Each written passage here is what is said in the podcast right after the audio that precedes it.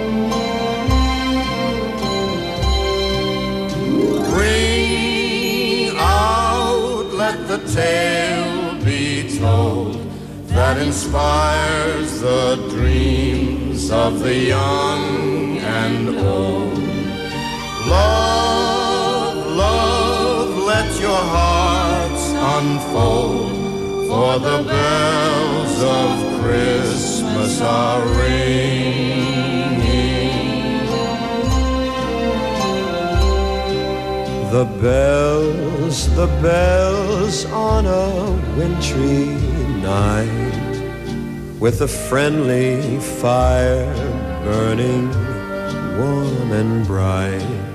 The bells, the bells from the steeple above, telling us it's the season of love.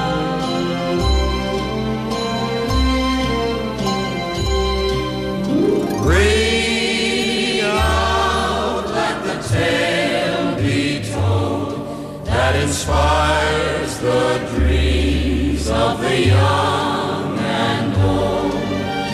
Love, love, let your heart Bien, el espíritu navideño nos invade en este último programa del año, como no podía ser de otra manera. Y tenemos la primera entrevista de esta tarde, una entrevista yo creo que va a ser bastante especial. Buenas tardes, Nike. Buenas tardes. ¿Nike o Nike? Nike.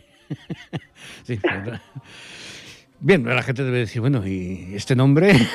si lo quieres explicar. Bueno, a ver, eh, bueno, es eh, Nike de Samotracia, y todo el mundo, me imagino que conoce a la, a la diosa de la Victoria, ¿no? La Victoria de Samotracia, que Mm. está en el Museo del Louvre. Y bueno, pues cuando me abrí la cuenta de Twitter y, y dices, bueno, ¿y cómo me llamo, no? ¿Cómo, ¿Qué me pongo? No me voy a poner mi nombre real. Pues Mm. eh, como a mí esta escultura es la que más me gusta y me, me encanta la mitología y me encanta toda la, la historia clásica, pues elegí Nike de Samotracia y, Muy y bien, por eso. muy bien. Eh, te tenemos aquí para que hables sobre todo de, de un, de, un, de un pintor, de un personaje muy especial, que a mí siempre me ha, no sé, me ha tenido subyugado, ¿no? Su pintura y su expresión, todo su simbolismo, ¿no? Bueno, un simbolismo que realmente es difícil de, difícil de entender por nosotros. Y Bueno, estamos por hablando... Y, y por todo el mundo, ¿eh? no creas que es un poco complicado. No, hombre, pero a ver, lo, lo bueno es que como hablamos de simbolismo, cada uno puede decir la suya. Claro. y no se sabe si aciertas o no. ¿no? Exactamente. Claro. Estamos hablando nada menos que el del Bosco. Eh, di- cuéntanos primero de dónde viene tu pasión por, por, por este pintor. Bueno, a ver, eh, yo eh, es un pintor realmente fascinante, ¿no? Porque se aleja un poco de, de la temática, sobre todo por la época a la que a la, a la que pertenece, ¿no? Se aleja de lo que nosotros eh, tenemos en la cabeza como renacimiento y bueno pues eh, todas esas todo ese surrealismo no En, eh, que todavía no Sí. existía este movimiento Sí, sí, sí. y ya lo vemos en las, en las pinturas del Bosco pues eh, ya me llama muchísimo la atención sobre todo eh, la- los trípticos no Eh, tan moralizantes que eh, son eh, te pones delante de, de una obra del Bosco y tienes que te hace pensar Te sientes pensar, pecador. Sí, bueno, claro, te vas al infierno de cabeza, claro. Y, y no sé, es, eh, te transmite, te- no sé, es que te hace pensar muchísimo. Si te, si- pues, imagino que, y si no habéis ido, lo recomiendo, eh, al Museo del Prado, cuando te pones delante del tríptico del Jardín de las Delicias o, o del carro de heno, pues te, te- te quedas mirando cada detalle porque, porque es verdaderamente alucinante. todos los detalles, todos los animales fantasmagóricos, la cantidad de plantas que aparecen, o sea, es, es, es- Además, es pasa, una como, barbaridad. pasa como con tantas cosas, ¿no? Que cada vez que la ves, siempre descubres algo nuevo. Claro, sí, sí, sí, seguro. En un principio no lo puedes abarcar todo, ¿no? No, En- No, para suele ocurrir en muchas obras, pero claro, con el Bosco todavía ocurre mucho más, porque lo que tú dices, claro, el, jar- el Jardín de las Claro, Delicias además, es que es además ten en cuenta, claro, además ten en cuenta que por ejemplo el tríptico del jardín eh, de las delicias son es, es enorme, o sea, son tres metros de ancho por dos metros de alto, por lo tanto, eh, pues, es muy difícil que te quedes eh, con todos los detalles que tiene. Sí, sí, sí. sí. Eh, como pasa con tantos autores, lógicamente, la obra del Bosco no puede entenderse plenamente sin conocer al hombre que hay detrás del artista, ¿no? Claro. Haznos unas breves eh, pinceladas del pintor. A ver, eh, no se sabe mucho de, de su, de su vida, ¿vale? No, no está muy documentada, pero bueno, lo que sí que sabemos es que su nombre verdadero es Hieronymus van Aken, eh, que nació en, en Hertogenbosch y de ahí coge eh, el sobrenombre de Bosch, ¿vale? Nosotros lo hemos españolizado y le conocemos como el Bosco, pero él realmente es Van Aken, ¿vale? Y luego él eh, pertenecía a una cofradía eh, religiosa muy ortodoxa, mm, a la cofradía de Nuestra Señora, donde se, se censuraba sobre todo la, la sociedad depravada y abandonada a los placeres mundanos. Entonces él eh, odiaba profundamente eh, pues toda esta todo, todo lo que representa en sus en sus trípticos, que al fin y al cabo son es una historia, ¿no? Nos está narrando eh, lo que nos ocurrirá si nos desviamos del camino de Dios, ¿no? Si, si, si, si- si, pues si abusamos de los siete pecados capitales, que también tiene una obra maravillosa que es la Mesa de los Pecados Capitales, y entonces el- la conclusión al final es que irás al infierno, y el infierno pues es terrible, lo representa eh, con, con una serie de torturas mm, hasta hasta hasta que son ah, satíricas, ¿no? O sea, mm, es impresionante. Y, y, bueno, pues por ahí eh, se ha estudiado mucho, se ha intentado analizar toda la simbología que aparece, muchas sí que, muchas sí que ya se, se han dado con ello, ¿no? O sea, saben qué es lo que quería decir, pero no se puede afirmar del todo qué es lo que pretendía él, aparte de, mm, de, pues eso, una narración moralizante de que vas a ir al infierno si pecas, que eso es básicamente la, la moralina ¿no? que se extrae de, de sus trípticos, sobre todo de, del Jardín de las Delicias y del, y del Carro de Heno. Al- en alguna ocasión eh, he leído algunas bueno, teorías de estas, de que eh, todo nacían de los delirios del- del pintor. ¿Qué opinas? Bueno, yo sinceramente no lo sé, ¿vale? No, no no a es lo que estamos diciendo. sí. Sí que- Pero no, eh, sí, eh, sé- yo también he leído mucho sobre eso, pero yo creo que no, que era un pintor eh, que, que él, dado su, su- sus creencias religiosas, tan tan tan ortodoxo, ¿no? Mm. Que, que era eh, la figura de Dios Padre, para él era el centro y no te podía salir del camino sí. y entonces él pues tenía una visión eh, diferente no de la vida y, y por eso lo pintaba todo así como de manera muy surrealista pero también para llamar la atención a las personas que, que porque lo que lo que pretende es darnos una lección. Entonces para que tú te fijes en algo pues tiene que llamarte la atención. Y evidentemente viendo esas criaturas fantasmagóricas viendo esa lujuria en el panel central eh, del jardín, esos castigos tan tan impresionantes en el en el infierno, pues eh, pues decías, uff, yo no quiero esto, ¿no? Pues no voy a hacer esto otro, ¿no? Sí. Pero no creo que fuese ni por nada tóxico ni por sus delirios, que a lo mejor sí, ¿eh? Pero, pero yo pues no lo creo, ¿eh? No lo sé. Pero Yo creo que no. Un chaval joven de, de los de ahora diría, este que se fumaba, ¿no? Claro, claro, exactamente, claro. Pero bueno, por, pero por esa regla de tres, pues también eh, nos vamos a los pintores surrealistas, Hmm. eh, de ya del movimiento surrealista, siglos después, Sí, pues también podrían decir, mismo, claro, y sin embargo nadie lo dice. Entonces, con lo cual, ¿por qué con el Bosco sí? Pues porque era eh, una época pues donde era esto muy extraño. Hmm. Fíjate que un contemporáneo de, de Rafael Sancio, por ejemplo, que no tiene nada que ver la pintura de uno con la pintura del otro. Entonces, claro, pues este señor iba drogado, ¿no? O estaba esquizofrénico. Bueno, pues no, a lo mejor era su forma de pintar, ¿no? ¿Cómo, cómo fue acogida su obra en, en su momento? O sea, en- en- Bueno. con- mientras él, digamos, estaba en vida. ¿Cómo fue Bueno, pues él, él por, eh, por eso, eso sí que está documentado comentado, ¿vale? Eh, bueno, pues mm, representó, el, el- hizo el, el tríptico del Jardín de las Delicias. Bueno, tú sabes que el- el- se cierra y entonces eh, normalmente los trípticos en aquella época, nosotros estamos acostumbrados a verlo abierto, ¿no? Sí, en el claro. museo, pero los trípticos permanecían cerrados. Entonces, bueno, eh, él pintaba para, para una clase alta. Sí. Era, era una clase para una clase alta, la, la- eran, eran encargos que, se, que, les, que le hacían a él, ¿vale?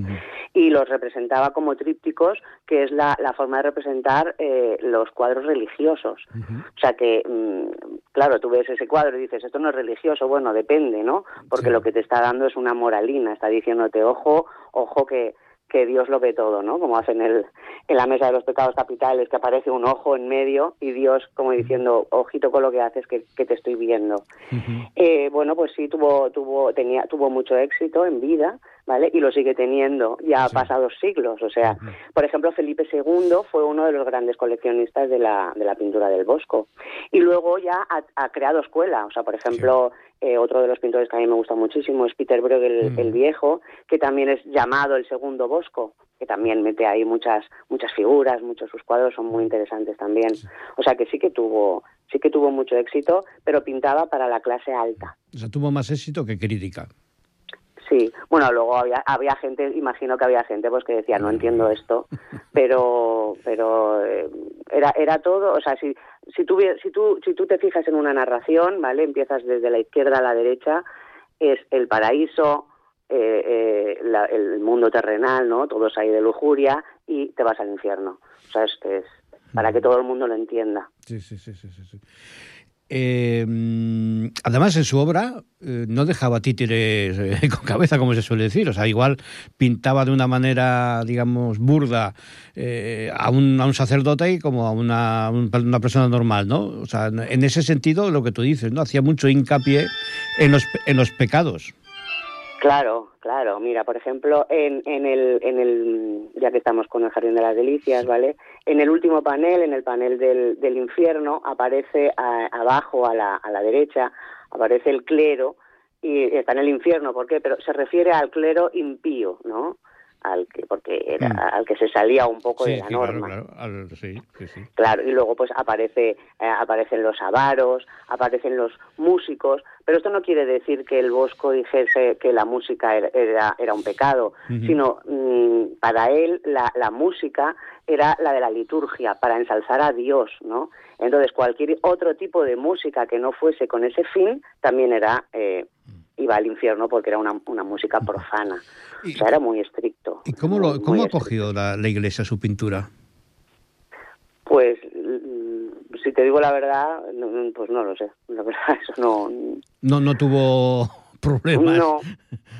No, porque además es que eh, ya te digo que era, era, eran todo encargos que le hacía eh, de la de clase, Sí, de la clase sí, muy sí, alta y de la y de la realeza y entonces pues no sé hasta qué punto la iglesia bueno, No- pues la hay- iglesia, no en este caso, ¿no? en este que- caso imagino que, que, a ver, yo esto ya es un- una opinión personal, eh, imagino que lo acogería bien porque él, es, él pone al, a Dios Padre en el centro. Sí, sí, claro. Y eso que ya estaba, ya estábamos, en- estábamos en la época ya eh, del humanismo, ¿vale? Había un incipiente humanismo, estaba la figura de Erasmo de Rotterdam, que Sí. ya ponía al hombre en el centro y sin embargo el Bosco seguía con esa mentalidad ortodoxa de eh, Dios es el centro del, universo, ¿no? No el hombre. Por lo tanto, yo imagino que la Iglesia pues eh, aunque haya metido ahí al clero im- impío en el infierno, bueno, pues sí, si lo habían hecho mal, pues sí, al infierno que se iban, vaya. Personalmente, para mí, el Jardín de, de las Delicias estaría dentro de las 10 mejores obras de arte de la historia de la pintura. No sé si tú compartes esta opinión, pero Sí, vamos, me sí. parece una obra magistral y, eh, no sé... y- Pero además es que, sí, yo Importante. creo, que sí, aparte de que es súper famosa. Eh, desde- ah, es que es que si te fijas, eh, hasta hasta cuando está el tríptico cerrado es alucinante. sí, sí, O sí. sea, porque es la grisalla, ¿no? El tercer día de la, del gen, narrado en el Génesis, que es la creación, ¿vale? Y entonces crea el, el mundo pero todavía no hay personas y, como, y no hay luz, por eso está en grisalla, ¿vale? Que es un, un- una- otro Mm. método pictórico, está en gris. Cuando lo abres es cuando viene el colorido. Y luego tiene muchísimo simbolismo, muy curioso, muy curioso. Por ejemplo, en el, en el primer panel, que es el panel eh, del, del paraíso, vemos, a, vemos un montón de, de, de animales y de flora, ¿vale? Y sobre todo, eh, esta- eh, el bosco estaba muy, muy bien documentado porque aparecen eh, una serie de plantas que están documentadas, además, que existen en realidad. Y es curioso donde las, donde las aplica y donde las pone, que es donde tienen que estar, vaya. Eh, por ejemplo, eh, aparece el árbol del drago, ¿vale? Eh, que es el arbolito este que hay al lado de, de, de Adán, con las flores, y detrás aparecen las, las manzanas, que bueno, pues es el símbolo por antonomasia del pecado original. Y si nos vamos, si, si lo tuvierais delante sería muy curioso. Una lástima no poderlo ver en la radio. Claro, claro, es una, es una pena. Pero bueno, para que, por si os acordáis, ¿vale? Hay un, hay una cosa muy curiosa que hace, que hace el Bosco, que es el simbolismo inverso. O sea, él, él te está diciendo, te está poniendo los símbolos para que tú pienses cuál sería la consecuencia. Sí. ¿vale? Y eso, eso es, es, es una persona muy inteligente. Mira, eh, por ejemplo, una de las cosas que salen en- eh, muy, muy curiosa para mí, desde mi punto de vista, que salen en el primer panel, eh, vemos a, a Adán, que está sentado, que está mirando directamente a Dios, Dios está cogiendo a, a Eva por la mano, con la, ma- con la mano, ¿vale? Mm. Y si nos fijamos, en Adán tiene los pies cruzados. Bueno, pues eso se está anticipando, y eso es un símbolo de la crucifixión que vendrá después. El pecado original hará que, que, que Jesucristo, que Adán, o sea, Sí, que, tenga que a Jesucristo sí. le crucifiquen. Y entonces tiene los pies cruzados y eso significa que a Jesús le van a crucificar porque van a cometer un pecado. O sea, se anticipa a lo que va a pasar. Muy interesante. Sí. Luego, por ejemplo, el- al fondo vemos eh, la fuente de la, de la vida, pero en el centro se asoma una lechuza. Y la lechuza es el símbolo del mal, el, el símbolo del, del demonio. Es, es muy interesante y está, está repleto. Por ejemplo, si nos vamos, a- si nos, si nos fijamos en, la, en, la- en todas las plantas que salen, ¿vale? En, en- ya en el segundo panel, pues vemos eh, muchas plantas que existen a día de hoy, pues como la flor aguileña que, que tiene así como que, que tiene forma de muchos cisnes juntitos. Bueno, pues eso es una planta afrodisíaca, como la borraja. Todas esas plantas afrodisíacas están aquí en este panel. Por lo tanto, esto da a entender que el Bosco tenía eh, mucha cultura también de Mucho botánica. conocimiento, sí, claro, claro.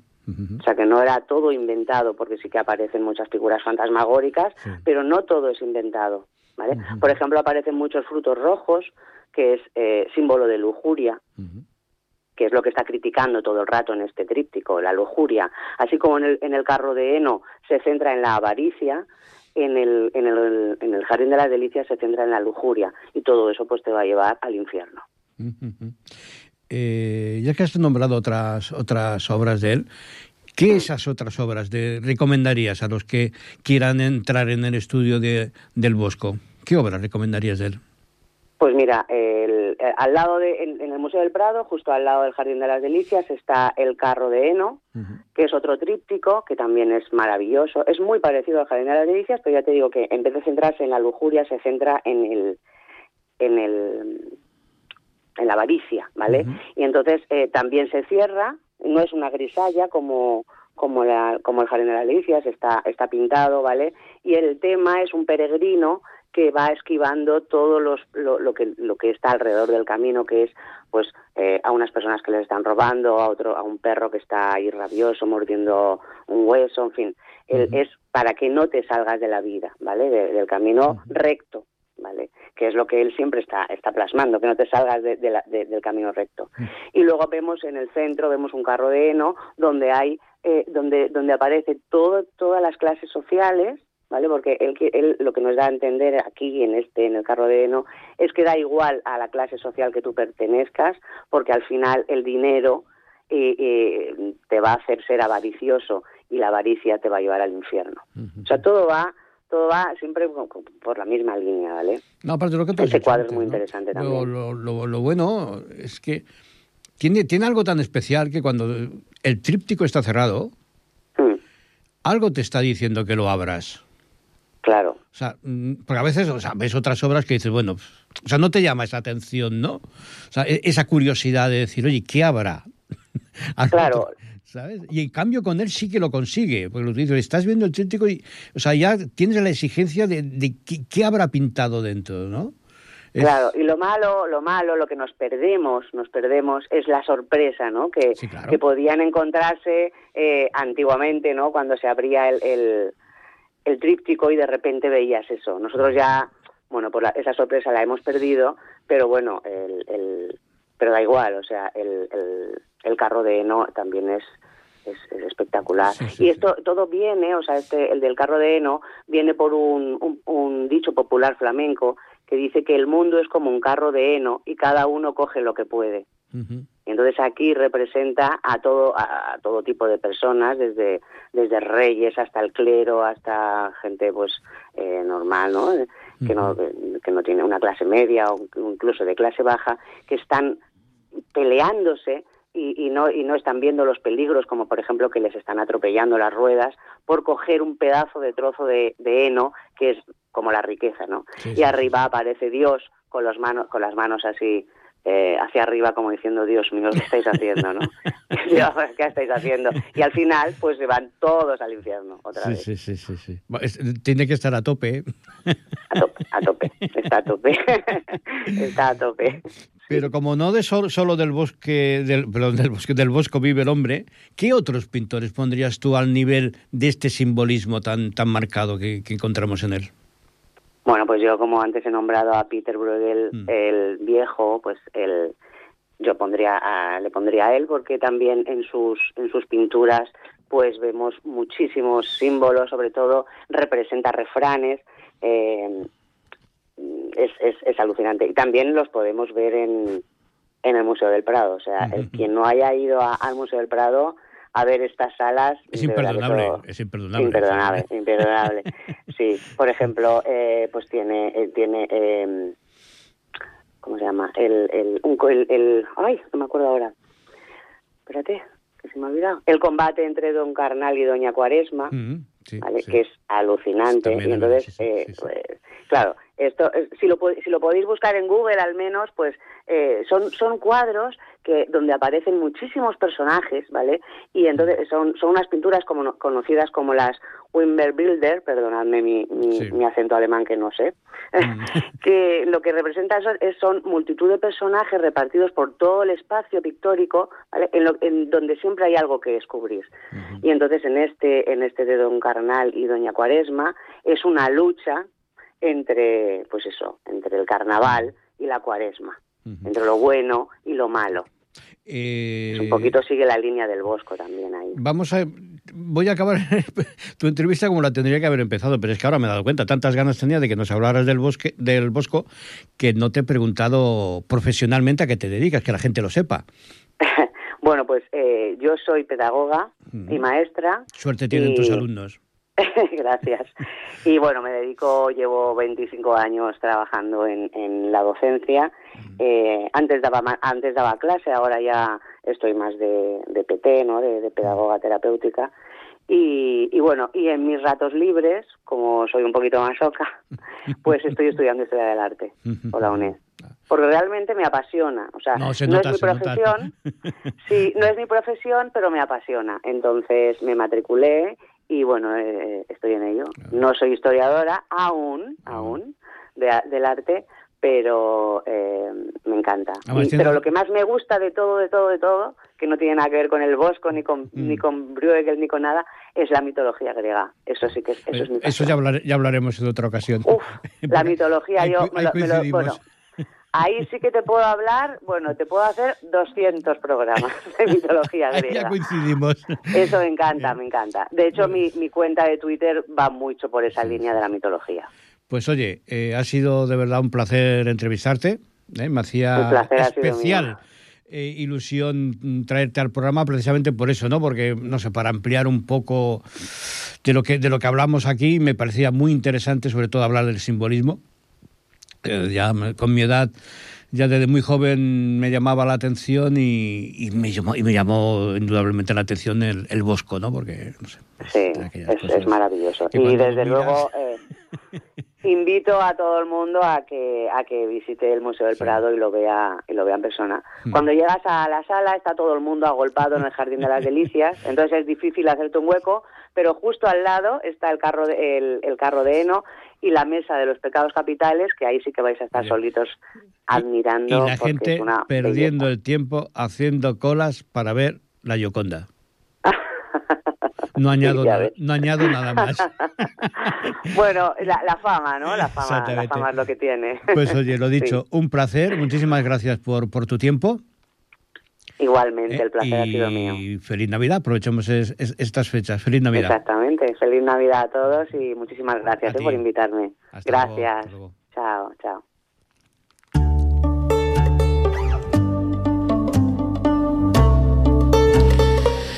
En los próximos minutos vamos a hacer un viaje. Vamos a hacer un viaje de la mano de Javier Prado y Clara eh, Díez. Eh, hola, buenas tardes. Muy buenas tardes, Santiago. ¿Qué tal? ¿Qué tal? ¿Cómo estamos? Estupendamente, hay que rodeados de libros y de brujas. Sí, porque Javier Prado y Clara Díez son autores de la obra Breve viaje por la España de las brujas. Pero antes que nada me gustaría, Clara y Javier, que vosotros mismos os presentarais. Clara. Pues bueno, yo soy ilustradora, me he formado en Bellas Artes y acabo dedicándome a muchísimas cosas a la vez, pero las he orientado últimamente más hacia el folclore, hacia Mm. las tradiciones populares, las leyendas y la mitología sobre todo, que más es lo que más me gusta. Y el primer trabajo que hice centrado en esto fue un libro autoeditado que se llama Bestiario de Tierra y Tinta, que tiene la particularidad de que las eh, leyendas canciones están todas en sus idiomas, sean Ujú. oficiales en España. ¿Y tú, Javier?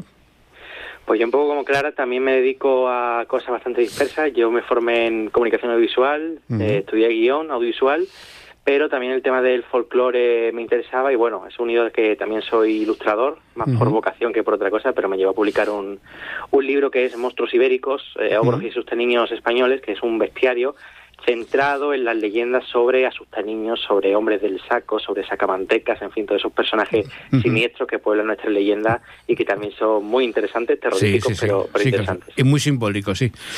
Eh, breve viaje por la España de las brujas. Eh, ¿Cómo nace la idea de hacer esta obra? ¿Clara? Pues sí, pues este libro nació a partir de una pintura que hice, porque mi abuela me contó cómo cerca de mi pueblo, que está en el norte de Burgos, había una laguna en el pueblo de Cernégulo donde se decía que las brujas se reunían. Clara, perdón una cosa, sí, es que no se te escucha muy bien. ¿Podrías moverte a ver si mejora la cobertura? Disculpa, ¿me escucháis mejor ahora? Ahora se te escucha mejor, sí. Gracias. Esto va a ser brujería, ¿sabes? Pues mira, la, a partir de una pintura que hice de Cernégula, una, que tiene un pueblo con una laguna que está al lado de mi pueblo, del que me había hablado mi abuela que las brujas se reunían, pues a Javier se le ocurrió que estaría muy bien que hiciéramos algo sobre brujas en algún futuro indeterminado y yo dije, ¿y si ese futuro fuera ahora mismo? Entonces nos liamos a hacer un libro que decidimos lanzar a través de la plataforma Berkami para poder autoeditar, porque era una Mm. propuesta muy rara y así la hicimos sin depender de una editorial. Sí, sí, sí, sí. Eh, ¿Quieres añadir algo, Javier? Eh, no, básicamente lo que cuenta Clara surgió pues un poco también por brujería. No nos esperábamos el, el respaldo que iba a dar la gente al proyecto porque la verdad Mm. es que la campaña fue genial y bueno, y acaba ya de salir, ya se está enviando a los, a los mecenas y la verdad es que estamos muy contentos con el resultado y con la acogida, por supuesto. Lástima de haberme enterado tarde. Bueno, no pasa nada, el libro se editará, lo editará eh, próximamente la editorial Sugar con dos A. Sí. Eh, estamos ahí a la espera de que salga a la venta, pero se podrá conseguir si todo va bien en tiendas y no, no pasa nada por habérselo perdido. Habrá más oportunidades.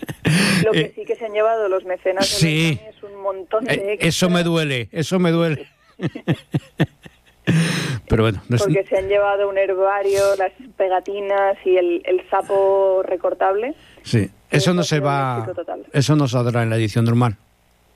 No, no, eso ya solo quedará en el amor, el recuerdo Mm. de nuestros mecenas y quizá, no sé, en el nepotismo, si nos queda alguno para amigos. Vale. Eh, ¿Qué podemos encontrar en este viaje? Pues en este viaje podemos encontrar un recorrido, como su propio nombre indica, por España, pero un recorrido centrándose en la, en la brujería, ¿no? en la hechicería, en todas esas prácticas que a día de hoy están, son un poco difusas, no, no se sabe muy bien qué es una bruja, qué es una hechicera, qué es una meiga, qué es una eh, bruja, tienen mil nombres y mil denominaciones, Ujú. y al final es un poco entre a, un- a caballo entre el estudio y el libro ilustrado, porque también está lleno de todo tipo de dibujos e ilustraciones, imitando un poco esos cuadernos de viaje antiguos, para poner en orden toda esa, o intentarlo por lo menos, toda esa mitología, toda esa leyenda y también esa historia, porque desgraciadamente la creencia en las brujas propició, como podremos ir viendo a lo largo de esta entrevista, eh, una serie de fenómenos sociales y de cacerías, por decirlo Mm. eh, de alguna forma, de personas que fueron acusadas de pertenecer a esta, a este, a esta caterva ¿no? de seres fantásticos y al final el folclore y la realidad no pueden entenderse el uno sin, sin el otro y es un poco un intento de aunar esas dos categorías y dar una visión un poco amplia, breve, porque esto es un libro que podría alargarse hasta el infinito del fenómeno de la brujería en, en España y en las islas, claro. Porque, a ver, aquí voy a dar mi opinión personal, ¿no? Porque, sabes, a ver, eso, el tema de la brujería también es un tema muy discutido, ¿no? Ahí, eh, las brujas existieron. O sea, existieron brujas. Que no todas las que se decían brujas eran brujas. Eso estamos totalmente de acuerdo también. Pero que hubo brujas, existieron. El concepto de brujería ha cambiado muchísimo Sí, a lo largo de las épocas, entonces ha habido gente que se ha dicho bruja y que lo que hacía era lo que Sí, hoy en día conocemos como hechicería. Entonces, técnicamente, si esta mujer se pone de título bruja, igual que hombre puede poner de título fontanero, pues, pues, pues sí, efectivamente está usted cumpliendo más o menos con lo que con lo que promete. Lo que pasa es que el concepto de la bruja, la bruja popular, la bruja curandera, la bruja satánica, la bruja que perseguía a la iglesia, ha cambiado mucho a Sí, lo largo sí. de la historia. Entonces, depende de lo que entendamos como tal. La magia real, si tu definición de la magia entra en la realidad. Sí, sí, sí. No, a ver, está claro es que sí, evidentemente había gente, entre comillas, que se dedicaba a magia negra, a cosas, en fin, a, a cosas satánicas, es que, es que es cierto y además hay pruebas de ello, ¿no? Ahora, es evidentemente que después en todo ese saco se ha metido ahí pues gente que no tenía nada que ver, gente que además la acusaban en falso, pero bueno, eso ha pasado siempre y seguirá pasando, ¿no? Efectivamente, sí, bueno, es que ya que hablamos de hechicería, como ha comentado Clara, porque al final era un negocio, había mucha gente Sí, claro. Creyera o no en sus habilidades mágicas, había gente que sí pensaba que tenía esos poderes, gente que simplemente era una aprovechada y, vivía de esa creencia de los demás, pero sí, sí que se dedicaban a realizar todo tipo de filtros de amor, de hechizos de ligamiento para atraer al hombre deseado, de mm, también preparar venenos, ¿no? Con muchas Sí, veces sí. basándose en principios activos del curanderismo, pues para, por ejemplo, quitar de en medio a un marido no deseado o a un marido maltratador, ¿no? Sí. Que eran eh, la principal ocupación de muchas hechiceras de nuestro país. Pero sí, ¿no? Al final la, la imagen de la bruja, de la hechicera han ido siempre unidas de la mano y muchas veces es muy difícil distinguir dónde termina la hechicería, dónde empieza la brujería y bueno, y con el diablo de por medio, que eso ya es más, eh, sí, cosa de la, de la iglesia que intentó vincular la brujería con, el, con el- lo diabólico, pero al final es un, es un mundo muy muy difuso, muy disperso Y muy amplio, muy amplio. muy amplio, pero lleno de personajes, algunos terribles y otros fascinantes. Sí, sí. No, y no, incluso los terribles son fascinantes. Sí, desde luego, desde luego. Eso es lo que más me gusta. Los monstruos nos encantan. Exacto. Creo que en eso coincidimos los tres. Eh, entre tantas leyendas, eh, entre tantos demonios, maldiciones, eh, decidme, eh, si tuvierais que quedaros con una en particular de todo lo que habéis estudiado y todo lo que habéis encontrado, ¿cuál sería? ¿Cuál es la que más os ha, digamos, sorprendido? Quizá no sorprendido, pero en mi caso yo he conectado mucho con los, los registros legales que se dejaban en Aragón, porque, pues, sí, breve contexto, en, en el Pirineo, sobre todo en el Pirineo aragonés y en el catalán y precisamente en el Ripollés, Sí. iba, fue la cosa bastante servida.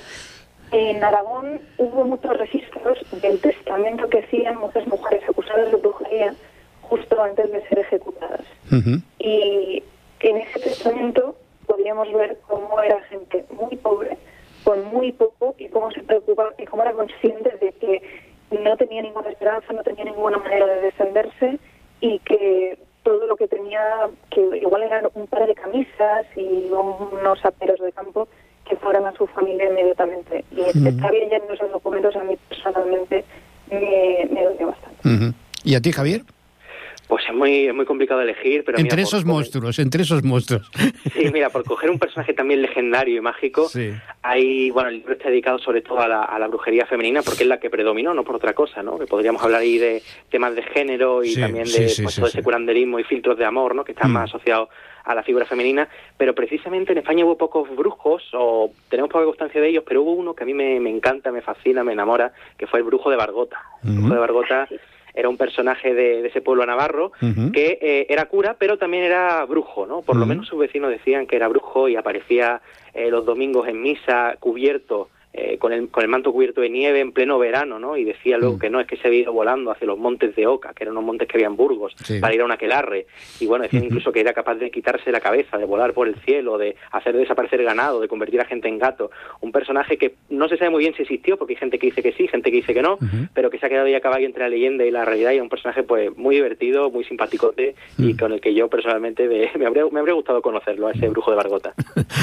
Eh, perdón, desde el- mi punto de vista, que en Cataluña, ¿qué, eh, ¿qué personaje así os habéis encontrado que llame la atención? Pues en Cataluña ha habido mucha gente, muchísima gente, recordemos que es la comunidad donde más personas se mató por, acusadas de brujería de toda España, Mm. pero con diferencia. Y hay un personaje que para mí representa lo peor de todo esto, que fue John Market. Fue Ujú. un- lo que se llamó eh, un peniciador de, de un, un saludador, un hombre que se encargaba de ir de pueblo en pueblo y decir, básicamente, no os preocupéis, yo llego aquí, me encargo de encontraros todas las brujas que haga falta, a cambio de un módico precio. Entonces este hombre iba de pueblo en pueblo decidiendo qué mujer era bruja y cuál no lo era, y luego se iba habiendo cobrado, igual se dejaba pues 12 acusadas, 5 acababan colgadas. Sí, sí. Este hombre, por suerte, acabó en manos de la Inquisición porque la Inquisición lleva muy mal el tema del intrusismo laboral y muchos Mm. de estos saludadores se hacían pasar por pecados de la Inquisición y lo acabó quemando. Pero es que se les, se les aca- se le acabó haciendo una copa al ciego a este hombre Mm. eh, diciendo a los drogos cristians eh, no, no, no, me, no la recuerdo entera, però bàsicament que malets i enganys han pagat lo deute seu. Sí, sí. que este, era un mal dicho. Era un mal dicho. Eh, ¿Cómo está es- estructurado este, este viaje que vosotros eh, planteáis? Eh, ¿Por zonas? eh, ¿Por personajes? Mm. Pues está principalmente ordenado geográficamente, ¿no? Al Mm. principio, por supuesto, hay una introducción que habla de toda la evolución de la figura de la bruja, que al principio es una especie de casi entidad diabólica o, o de la noche, ¿no? Que de hecho surge preci- precisamente en los Pirineos, ahí surge la palabra bruja, de la- Sí. por una de las que se tienen registros, y a partir de ahí se hace un recorrido por la historia y el folclore de la- todas las comunidades autónomas, empezando precisamente por esos Pirineos, por Cataluña, Aragón, País Vasco y Navarra, y luego bajando paulatinamente hasta acabar con las brujas pues extremeñas, andaluzas y, y canarias, ¿no? Y bueno, en cada capítulo pues se habla de todo, tanto de un poco de la historia, sobre todo de la inquisitorial, porque es de la que hay eh, más registros. Ujú. Hay que decir que la Inquisición española realmente fue muy entre comillas benévola con la Sí, bruja, sí, o no sí. tuvo tanto interés, ¿no? Como las inquisiciones de otros de otros países. Comparada con la anglicana, vamos. Claro. Sí, sí, bueno, aquello sí que fue una, una pesadilla. Sí. Y es que la- los inquisidores realmente la estaban... Inquisición ya estaba muy ocupada persi- persiguiendo Eso iba a decir. Eso es, eso es. Y bueno, las veía pues como un mal menor, pobres mujeres, que bueno, Mm. aquello del diablo y tal, pues no, no le daban mucha credibilidad, ¿no? Mm. Pero bueno, aparte de eso también incidimos mucho en, la, en las leyendas y por supuesto también en las creencias, ¿no? En los amuletos que se usaban para protegerse de las brujas, eh, las plantas medicinales que utilizaban las curanderas y las supuestas brujas, ¿no? De cada lugar. En fin, un recorrido que da una visión amplia, pero dividiendo un poco por lugares y por zonas, porque no es lo mismo la brujería del Pirineo Sí, claro. que la mm, brujería o hechicería andaluza, por ejemplo, que es mucho más desenfadada, mucho más de andar por casa, podríamos Sí. decir. El clima también afecta en este caso, Claro. ¿no? eso parece, eso parece. Eh, no sé si en, el- si en vuestro libro tocáis lo- el tema de las procesiones de muertos. Eso es un tema bastante fascinante que no llega a entrar en el libro porque Mm. si entramos en cualquier tipo de espiritismo, de mm, apariciones de muertos y tal, eh, este libro... No acabáis. No, es que sería un peligro para las estanterías y para la gente que lo pusiera en alto. Lo que sí que podemos recomendar es el libro Gente de Muerte de la folclorista extremeña Israel Espino, donde hace un repaso por las por estos cortejos sobrenaturales y eh, procesiones de muertos de toda Europa y hay muchísimos ejemplos de España. Sí, el libro de Israel es fantástico y es verdad que a veces se relaciona, ¿no? Porque, por ejemplo, en algunas zonas del Pirineo sí se consideraba que las, pues esas luces extrañas que se ven a veces por Sí, la noche sí. decían que eran las antorchas de las brujas, ¿no? Así que eh, Sí. en la mitología al final todo, todo se puede relacionar, pero sí, el trabajo de Israel es fantástico y desde aquí animo que lo, que lo busquen y porque es un libro ex- excepcional. Sí, no, además aquí tenemos eh, la famosa montaña del Pedraforca, que era un... Está en el mapa del libro, de hecho. Hombre, es que no puede faltar. por favor. Era, era un punto central ¿no? de, de- de la brujería catalana, ¿no? Además, yo, yo he estado, y he estado allí una noche de San Juan, ¿eh? O sea, y no sé, hay algo en aquella montaña que no es lugar ahora para explicar las experiencias personales de cada uno, ¿no? Pero, No, pero desde luego eh, hemos hecho algo de trabajo de campo para hacer este libro Sí. y ha merecido mucho la pena porque está claro que hay que documentarse, hay que conocer los registros históricos, hay que leer a, muchos antropólogos, historiadores que han trabajado ya este tema, pero un complemento que es realmente útil es irse a las zonas donde esto pasó y tratar de entender qué supone vivir ahí, qué supone tener todo eso como entorno, mm, de- que tu vida dependa de del, del- las inclemencias del tiempo en esos territorios y te cambia un poco la perspectiva. Sí, sí. No, y, y y que- pone más en San Juan. y no, y que además es, es evidente de que hay lugares mágicos. Mm. Sí, lugares mágicos que por lo menos sí espolean la imaginación, que diría Becker, para creer en que aquí sí puede haber brujas, ¿no? Porque la bruja, yo no sé si hay, ¿no? A ver, las islas que dirían lo- los gallegos, pero sí que es verdad que hay lugares que eh, la imaginación popular los ha relacionado con las brujas por algo, ya sea porque son amenazadores a la vista, porque hay otros peligros bien reales, que sea a nivel de climatológico, de terreno o incluso telúrico, ya si nos ponemos aquí más místicos, Sí. pero es verdad que hay zonas donde yo por lo menos podría llegarme a creer que existen brujas, ¿no? Y lo decía Becker en, su, en sus Mm. cartas desde mi celda, ¿no? Donde habla de Trasmoz Sí, y de todas sí, estas zonas que dice que cuando es de noche, pues eso, que la imaginación prácticamente pugna por creer en, las hechicerías y en, la- y en los aparecidos, ¿no? No, no, a ver, ya, digo, tampoco quiero ampliarme mucho en lo que es una experiencia personal, ¿no? Pero aquella noche de San Juan, al pie de Pedraforca, hicimos una psicofonía y realmente sorprendente.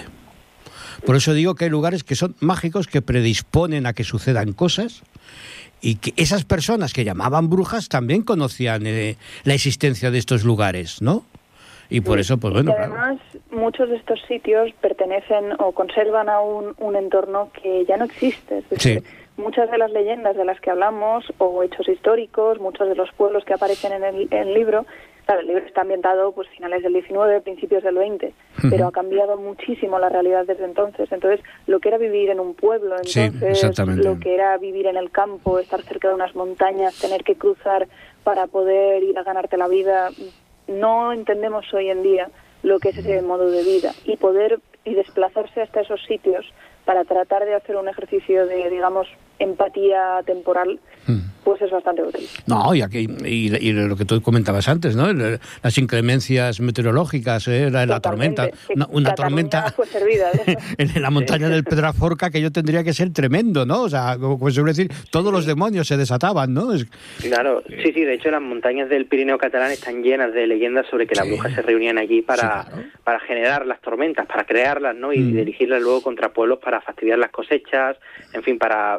generar el caos, ¿no? Sí. Hay una leyenda que me gusta mucho que creo que era el pueblo de eh, Yers o Sí, Yers, que sí, no sé, no sí, sé cómo se pronuncia ahora mismo. Yers. Yes. Vale, pues contaban que allí, es una leyenda que creo que también es de mis favoritas del libro, un día un campesino vio venir una nube de tormenta, un Mm. nubarrón negro terrible hacia, hacia su huerto, y el tipo, sin ni corto ni perezoso, sacó su escopeta y le pegó un tiro.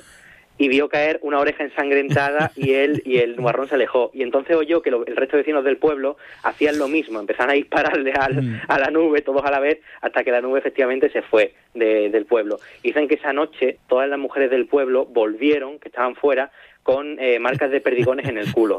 Y que la mujer del primer campesino que había disparado le faltaba una oreja que era la que había caído de la nube. Con lo cual las mujeres de Yers dicen que tienen fama de brujas y bueno, según esta leyenda eh, es por algo. No, no, y además es, es un pueblo que en cada punto cardinal hay una cruz de hierro precisamente para impedir que las brujas pasaran por encima del pueblo cuando iban al aquelarre. O sea, son, son leyendas La que... cantidad de elementos protectores Sí, que por sí, sí, Cataluña sí. pasada. Sí, sí. Eh, ¿Vosotros pensáis que detrás de, no, iba, no voy a decir todas, pero de muchas leyendas, ¿hay algo de realidad? Mm, pues es complicado decirlo. Es verdad que cuando tú te pones a leer eh, casos inquisitoriales y casos de supuesta brujería, siempre es complicado saber cuánto de verdad y cuánto de, de imaginación, histeria, etcétera, hay en Sí, los claro, documentos. claro, sí, sí. Pero hay mujeres que es verdad que eh, ten- sí que parece que tenían algún tipo, no sé si de capacidad o de don, o, pero mm, por ejemplo en Murcia hay un par de casos muy bien documentados por Juan Blasquez Miguel, que es un historiador que ha- se ha pasado la vida en los archivos de la Inquisición, y sí que hay como una serie de casualidades bastante escalofriantes de tanto de curanderas como de mujeres que afirman ver el futuro y luego aciertan, ¿no? Sí. Con lo cual, eh, no, yo no, lo- no lo puedo saber porque no me he encontrado con ninguna bruja que yo sepa, pero, pero sí que es verdad que hay cosas pues un poco no, inquietantes. o por lo pondrías, menos que- no pondrías la mano en el fuego, ¿no? Por si no, no, no, nunca mejor dicho. Por si acaso. Yo no me la he encontrado, pero directamente me han preguntado si era bruja. Estaba yo por el pallar diciendo, no, mire, que es que vaig a a un, comuni- a un comunidor que ha per aquí. Ah, però tu ets bruixa. No, senyor, jo soc autònoma. Pero... Hoy más o pero- menos. Pues un poco lo mismo, ¿eh? La, porque la brujería hay que hacer para tirar a la gente, pero bueno.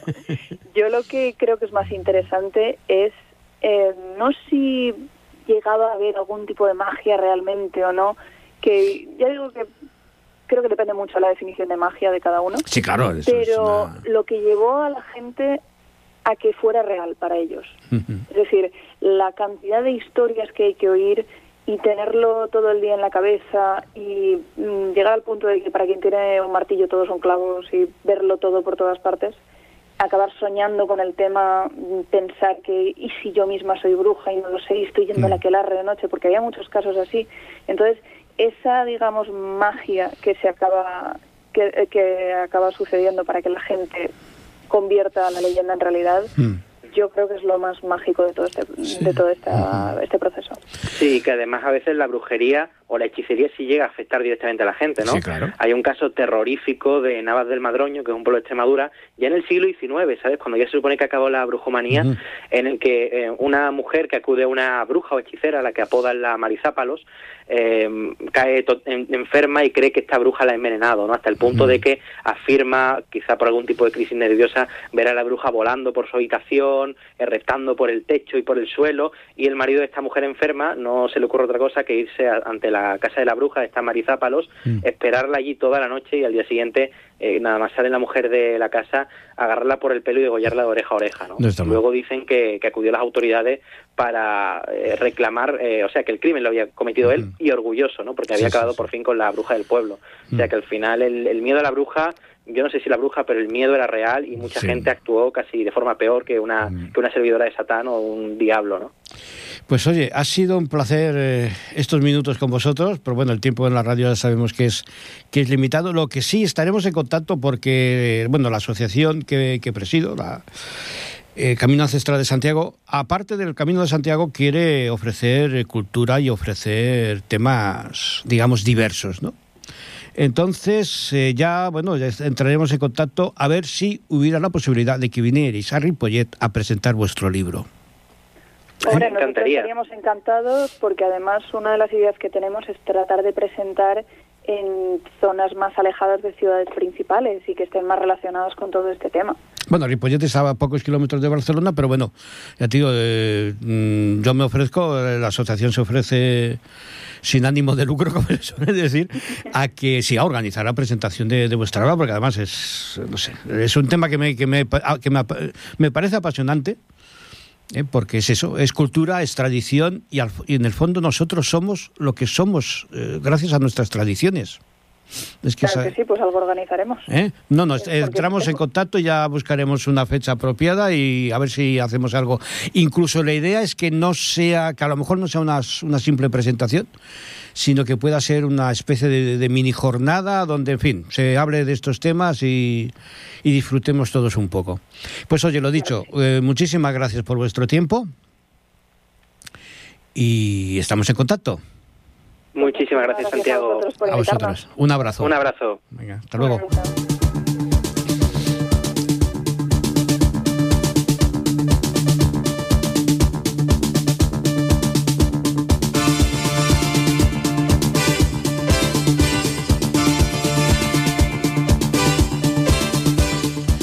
Pues bien, esto ha sido todo en el último programa del año del Camino. Desearos a todos una feliz Navidad y que la entrada del 2024 sea propicia y sea feliz. Un saludo cordial y hasta el año que viene.